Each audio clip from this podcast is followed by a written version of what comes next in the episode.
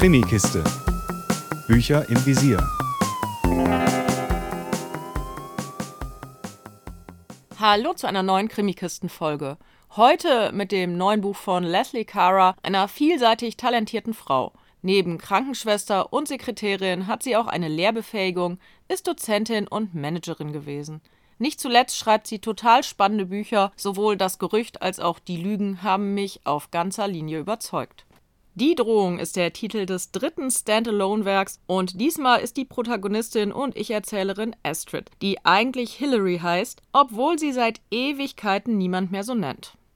Astrid lebt bei ihrer Mutter in einem kleinen Ort namens Flintstead nach einem Krankenhaus- und Reha-Aufenthalt. Denn Astrid hat ein Alkoholproblem und irgendwas ist mit ihrem Ex-Freund Simon passiert. Ihrem Ex-Freund, der ihre Alkoholsucht ausgiebig mit ihr geteilt hat. Astrid hat ihre Haare zu Braids gedreht und schon im Prolog erfahren wir, dass es jemanden gibt, der die Frau mit den Braids abgrundtief hasst, so sehr, dass er sie töten möchte. Doch zunächst lernen wir Astrids aktuelles Leben bei ihrer Mom kennen, die ihrer Tochter aufgrund der mehrfachen Alkoholrückfälle nicht traut, gar nicht trauen kann. Astrid geht zu den anonymen Alkoholikern, arbeitet noch nicht wieder, eigentlich ist sie Bühnenbildnerin und lernt am Strand dann einen jungen Mann kennen, mit dem sie sich auch tatsächlich verabredet. Josh, der seinen Vater in Flintstead mit der Renovierung seines Hauses hilft. Und den findet sie tatsächlich sehr, sehr anziehend. Er sie anscheinend auch. Doch dann geht es los mit der Drohung an Astrid. Sie bekommt Fotos von Simon zugeschickt. Von Simon, der, wie wir dann erfahren, bereits tot ist. Und Astrid ahnt, dass es jemanden gibt, der ihr nicht gut gesonnen ist.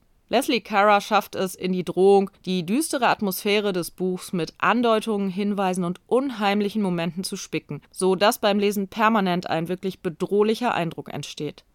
Während Astrid, was mit Josh anfängt, versucht, die Finger vom Alkohol zu lassen und ihrer Mutter zeigen will, dass sie ihr da inzwischen vertrauen kann, fragt sie sich und wir uns mit ihr, wem aus ihrem Umfeld sie wirklich trauen kann und wer es vielleicht heimlich auf sie abgesehen hat.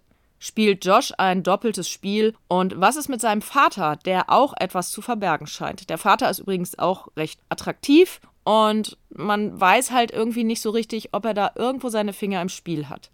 Was ist mit den Personen bei den anonymen Alkoholikern? Da ist vielleicht jemand dabei, der etwas verbirgt? Leslie Cara führt uns auf einige Fährten, bei denen wir uns genauso wenig sicher sein können wie Astrid, was wahr ist und was nicht. Gleichzeitig ist, finde ich, das Thema Alkoholismus und Sucht bzw. Suchtbekämpfung gut in die extrem spannende Geschichte eingearbeitet, ohne dass das zu oberflächlich oder banal wirkt. Erst zum Ende durchschaut man, was wirklich in Flintstead los ist und welche Konsequenzen das haben könnte, besonders für Astrid.